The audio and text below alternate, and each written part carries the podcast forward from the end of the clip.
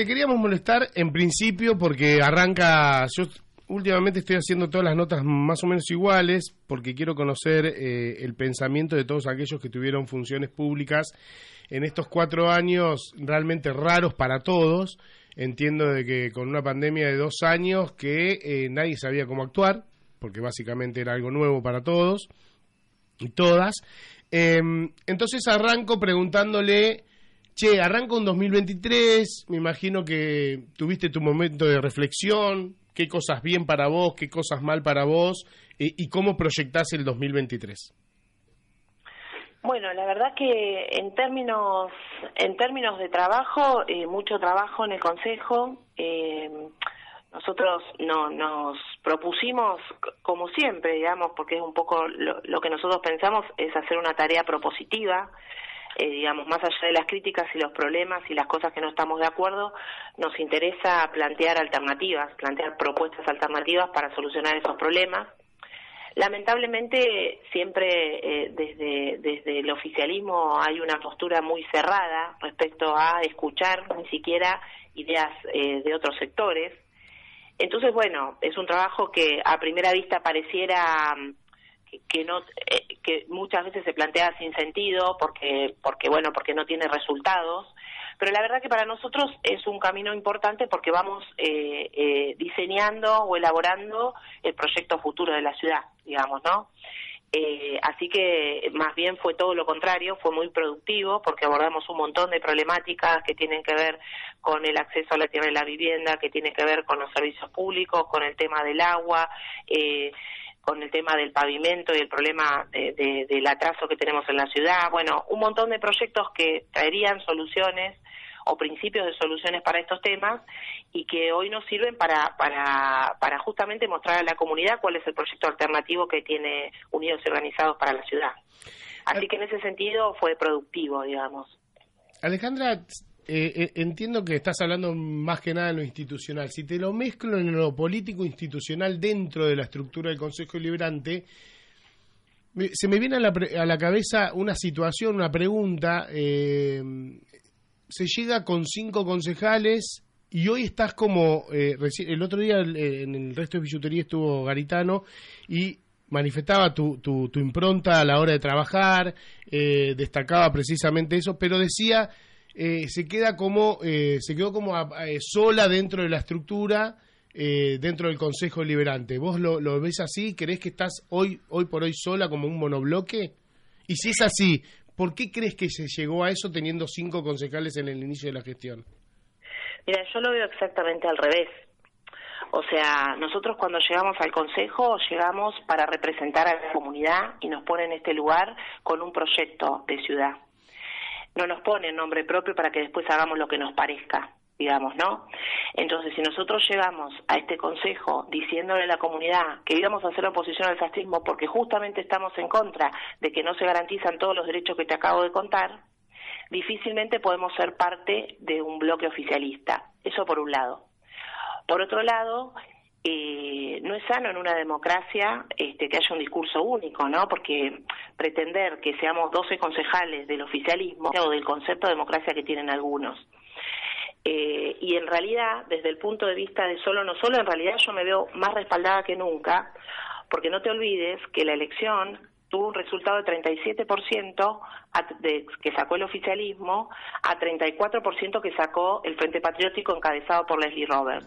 Por lo tanto, en este momento, mi persona, que, que soy la única concejala que quedó bancando esas banderas, tengo el respaldo de ese 34% que nos votó a los cinco, pero lamentablemente fui la única que quedó defendiendo las banderas que eh, le dijimos a la gente que íbamos a hacer cuando nos votó. Bueno, de todas maneras, de todas maneras no creo que se mantenga el 34% si migran algunos de los que eh, han recibido votos también. Se me viene a la cabeza camioneros, ¿no? Digo, por ejemplo. Sí, pero pero pero yo no hablo de los dirigentes, hablo de la comunidad, ¿eh? Si no tendemos en política a hablar dónde está cada uno. Yo no hablo de los dirigentes, yo hablo de la comunidad madrilense. Es más, te digo más. La comunidad madrilense, el 63% votó en contra del oficialismo. Por lo tanto, por supuesto, hay distintas fracciones, digamos, no, no me voy a atribuir ese 63%. No, no, claramente. de respeto. Pero sí es una mirada de qué está pensando la comunidad respecto a la política del oficialismo en la ciudad. Y general, el 63% de la comunidad votaba, votó que no estaba de acuerdo. Por lo tanto, en términos políticos dentro del Consejo Deliberante, eh, digamos, eh, a mí me parece que estoy representando más a un sector importante de la comunidad y por supuesto no me quiero atribuir al sector que votó el PRO. Sí, es medio, es medio, raro el análisis también, o sea, se da, da para abrir distintas puertas, porque digo, un 63% que tampoco está representado todo en el Consejo. ¿Lo ves así o no? No, no, por supuesto, por supuesto. Pero yo te quiero decir, lo que lo que yo estoy poniendo sobre la mesa es cuál es el parecer de la comunidad respecto a lo que está haciendo el oficialismo en la ciudad. Y yo estoy tratando de representar a la comunidad y no y cuando estoy adentro del, Consejo Liberante ya no represento un partido. Represento a la comunidad toda, porque cada cosa que votamos influye a la comunidad toda. Entonces, también hay que separar partido de institución, digamos, ¿no? Eh, yo sentada en el Consejo Liberante atiendo a todas las personas que, que se comunican y que necesitan algo. Y claro, no le, preguntás de qué partido son. Claro. no me importa. O sea, estoy en una función pública y tengo que resolver los problemas de la comunidad. Y no me interesa a quién votan ni a quién votarán, digamos, porque estoy cumpliendo una función. Entonces me parece que se mezcla todo, digamos, ¿no? Y este tema de estar la política todo el tiempo cambiando figuritas de dirigentes como si lo que pasara todos los días en la ciudad fuese en segundo plano, también nos preocupa mucho como partido, digamos, ¿no?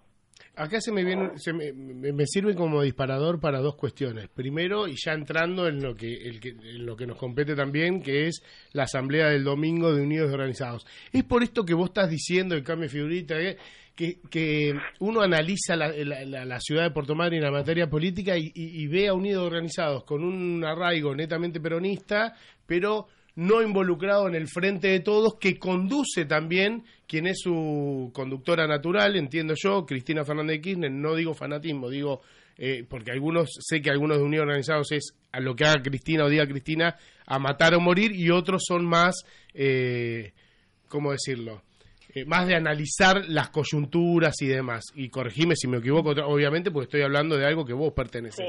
Em, el disparador entonces es, por un lado, eh, ¿por qué a Unido Organizado en el mapa, en el mapa político madrinense siempre se lo ve como de costado en lo que es la estructura del frente, llamado Frente de Todos ahora, Frente para la Victoria antes, eh, y, si es por eso de que ya están, y de hecho hicieron la asamblea el domingo, ya están todos los, los caminos conduciendo a que hay candidatos finalmente por ese espacio.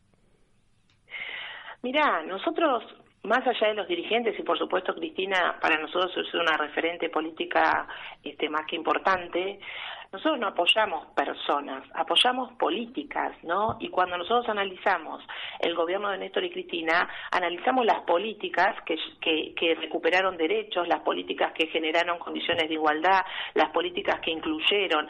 Entonces, nosotros analizamos políticas. Cuando nos pasa lo que nos pasa respecto al, PJ a nivel local, eh, nosotros nos encontramos de repente en un bloque que estaba defendiendo la escuela privada en contra de la pública, digamos. Entonces, para nosotros eso es un punto de inflexión.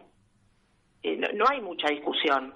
No importa si nos llevamos bien, nos llevamos mal, si yo no, no, discuto ni juzgo a nadie, pero nosotros estamos en un lugar eh, pretendiendo llevar adelante las políticas que, que tenemos convicciones de que son las mejores para la comunidad, digamos, ¿no?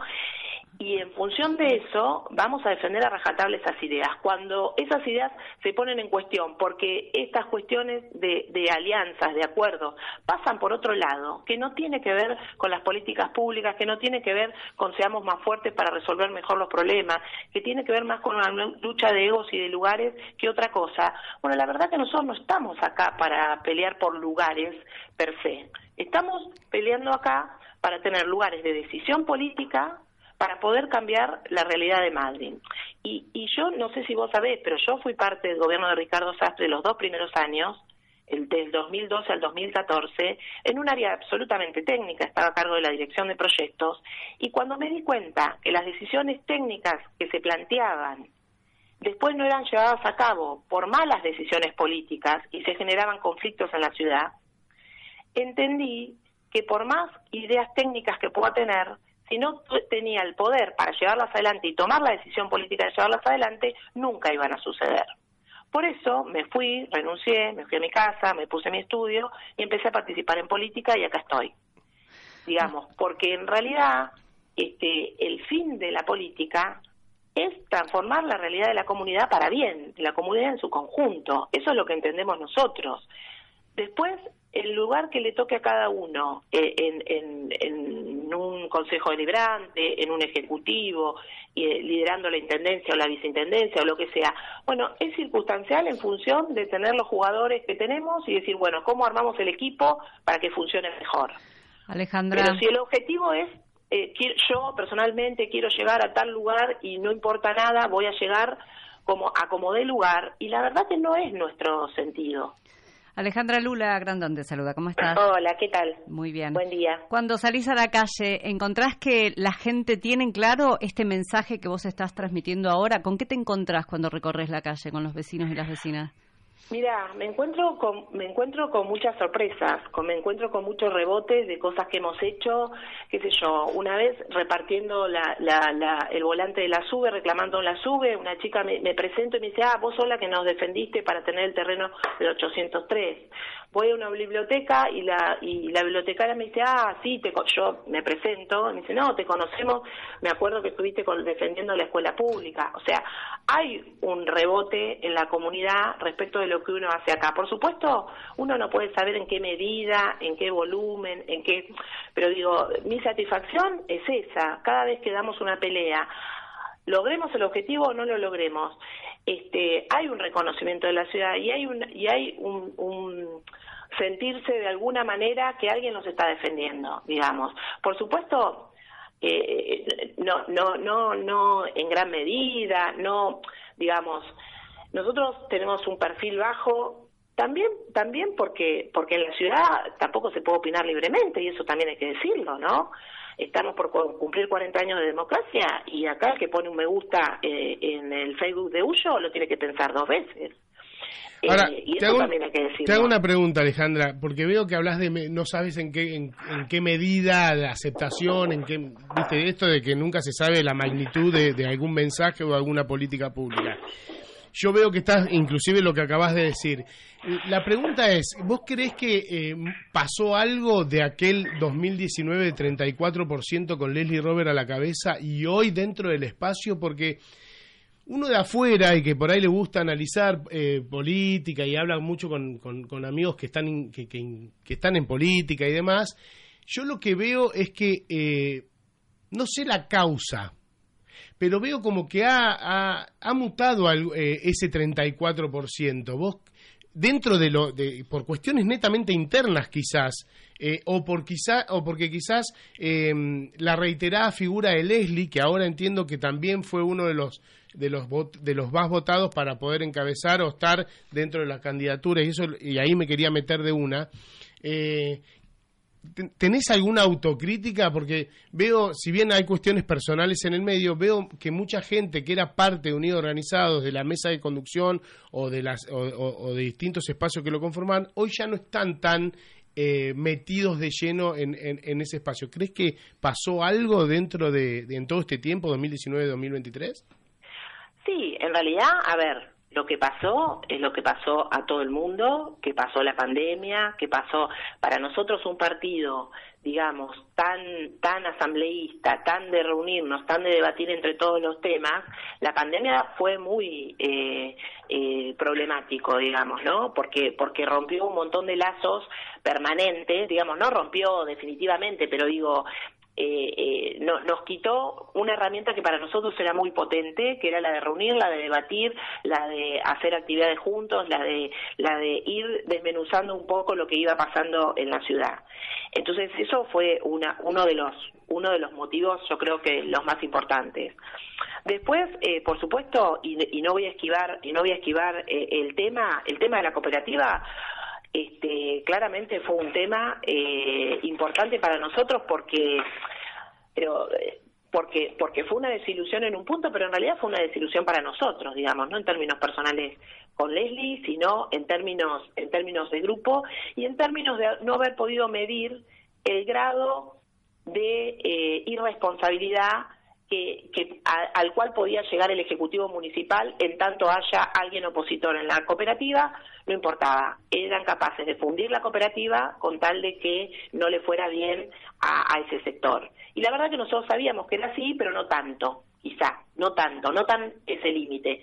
De hecho, te digo, eh, hubieron cuatro años de, de tarifa congelada con, con, una inflación importante, al día siguiente que, que nos fuimos de la cooperativa aumentó el 75%, más el 60% automático en una ordenanza que se aprobó. Al día de hoy Harry Guley está presentando un pedido diciendo, ya nos aprobaron desde, desde esa fecha, desde el congelamiento acá, 450% de aumento, pero estaríamos necesitando 450% más para que las cuentas estén en orden. ¿Qué te quiero decir con esto? Que claramente este, una decisión política de hogar a la cooperativa para evitar que se pudiera llevar adelante una gestión.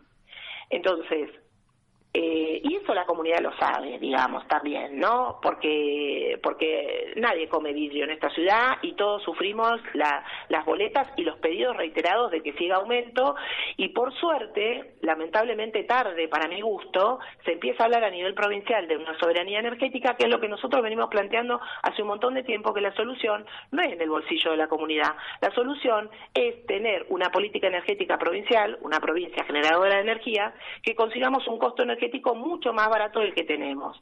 El problema es el costo de la energía mayorista, no el bolsillo de los ciudadanos, eh, eh, que digamos que, que prácticamente van a empezar a pagar más de luz que de alquiler.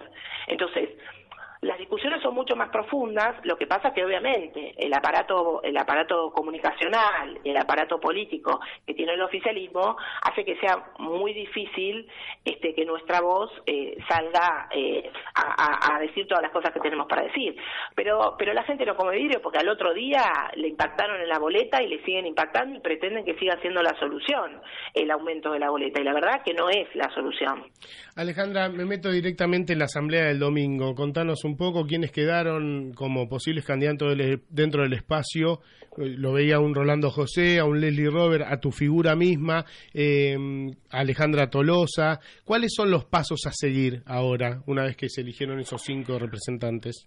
Mira, los, los pasos a seguir son eh, seguir trabajando en el plan de gobierno, ajustarlo este, y, poder trabajar de cara a la comunidad, contrastarlo con la comunidad y poder trabajar de cara a la comunidad para ajustar lo mejor posible las soluciones que pretendemos para, para los problemas de la ciudad.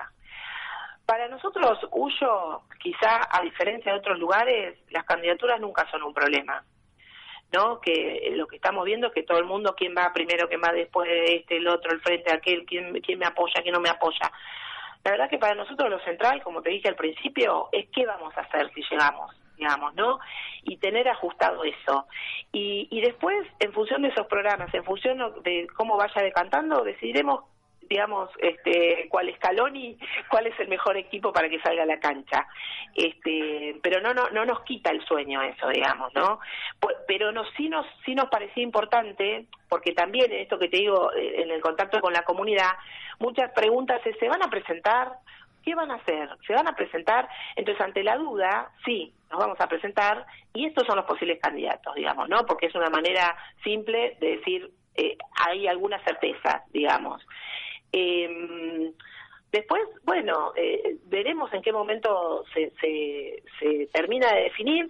También es importante para nosotros que se termine de definir la fecha de elecciones, digamos, porque también la estrategia de una elección este, tiene que tener un cronograma y, tiene un tiempo de campaña y, bueno, y necesitamos tener algunas precisiones, pero este, como tampoco queremos que nos agarre dormidos, este, estamos avanzando en este sentido y nos pareció que esta era la manera más sana de, de decirle a la comunidad, nos vamos a presentar y tenemos esta propuesta, que, que me parece que son cinco personas que, que, no sé si todos los espacios tienen eh, esta cantidad de, de, de, referentes que pueden eh, perfectamente liderar una, una boleta para intendente o intendenta. Este, la verdad que es un valor que nosotros tenemos en Unidos Organizados y nos parece bien mostrarlo a la comunidad y ponerlo en todo caso a consideración, ¿no? Te agradezco mucho este contacto, Alejandra como siempre. No, por favor, gracias a vos y espero alguna invitación a tu programa del sábado. Ah, mirá vos. Ah, Porque el resto es billutería o no.